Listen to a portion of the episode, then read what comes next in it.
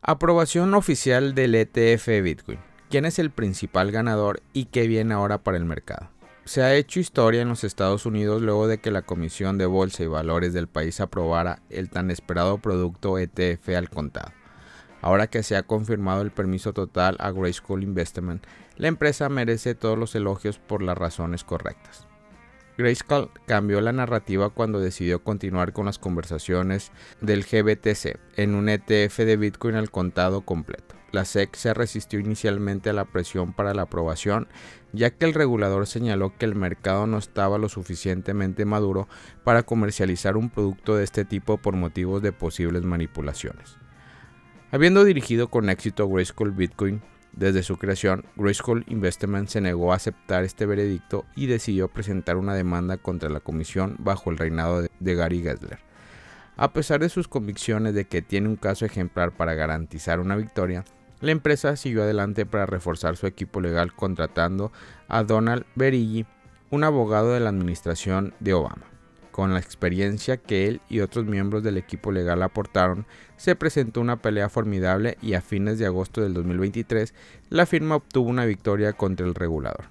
El fallo dictado por el juez principal de la Corte de Apelación de los Estados Unidos solicitó a la SEC que retrocediera y revisara su decisión de rechazar la solicitud de Grayskull y señaló que la denegación fue arbitraria y caprichosa. En un giro importante, la SEC se negó a presentar una apelación, solidificando las perspectivas de que la empresa obtuviera la aprobación más adelante.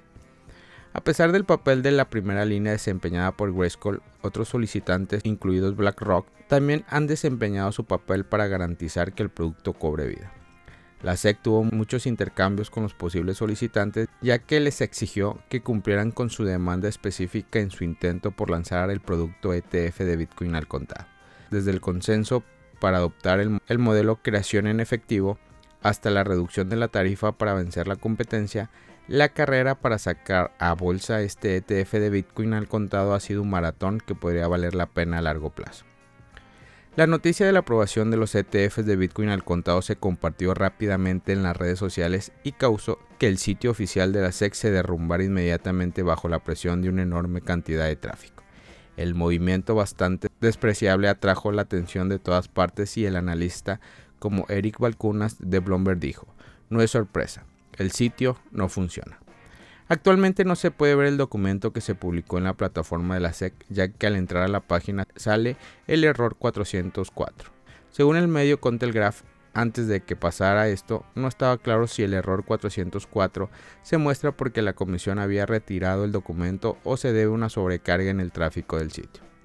Al respecto, el analista de ETFs James Shepard publicó en X que la comisión podría no haber tenido la intención de publicar el documento de aprobación en el momento en el que lo hizo, pero que probablemente lo volverá a publicar de todos modos.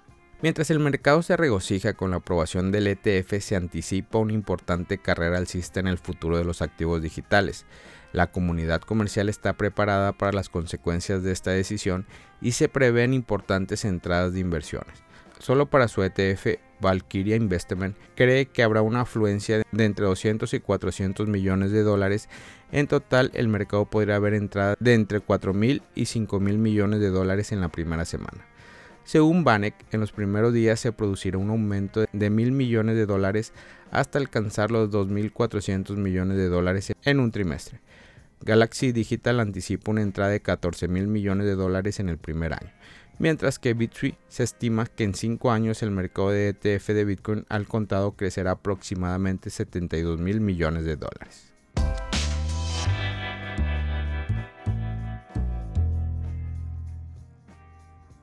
Presidente de la SEC, no aprobamos ni respaldamos Bitcoin. Después de la aprobación histórica de 11 fondos cotizados en la bolsa de Bitcoin al contado, Gary Gensler, presidente de la Comisión de Bolsa y Valores de Estados Unidos, ha emitido un comunicado para explicar las razones detrás de esta decisión. Contrariamente a la percepción que podría generar la aprobación, Gensler comentó, si bien hoy aprobamos la cotización y negociación de ciertas acciones de ETF de Bitcoin al contado, no aprobamos ni respaldamos Bitcoin. En el comunicado, Gensler explicó que uno de los causantes de la aprobación de los ETFs fue la derrota legal que sufrió la agencia reguladora cuando rechazó el ETF al contado de Bitcoin propuesto por la empresa Grayskull. Con base en esta circunstancia, creo que el camino más sostenible a seguir es aprobar la cotización y negociación de estas acciones spot de ETF Bitcoin, expuso Gensler. El presidente de la SEC destaca que la aprobación de los ETF de Bitcoin no implican una validación del activo en sí mismo. En cambio, explica que la SEC ha evaluado y aprobado estos fondos en función de los criterios regulatorios específicos que rigen los productos financieros. Kessler calificó a Bitcoin como principalmente un activo especulativo y volátil que también se utiliza para actividades ilícitas.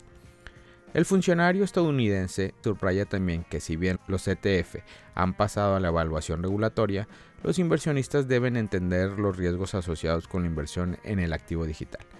Además, reitera la importancia de la transparencia y la divulgación adecuada por parte de los emisores de estos fondos para garantizar la protección de los inversionistas. Familia Criptomonedas al Día BTC.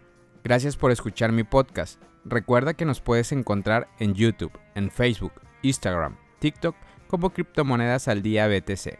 Sígueme en mis redes sociales y no te pierdas todo sobre el mundo cripto.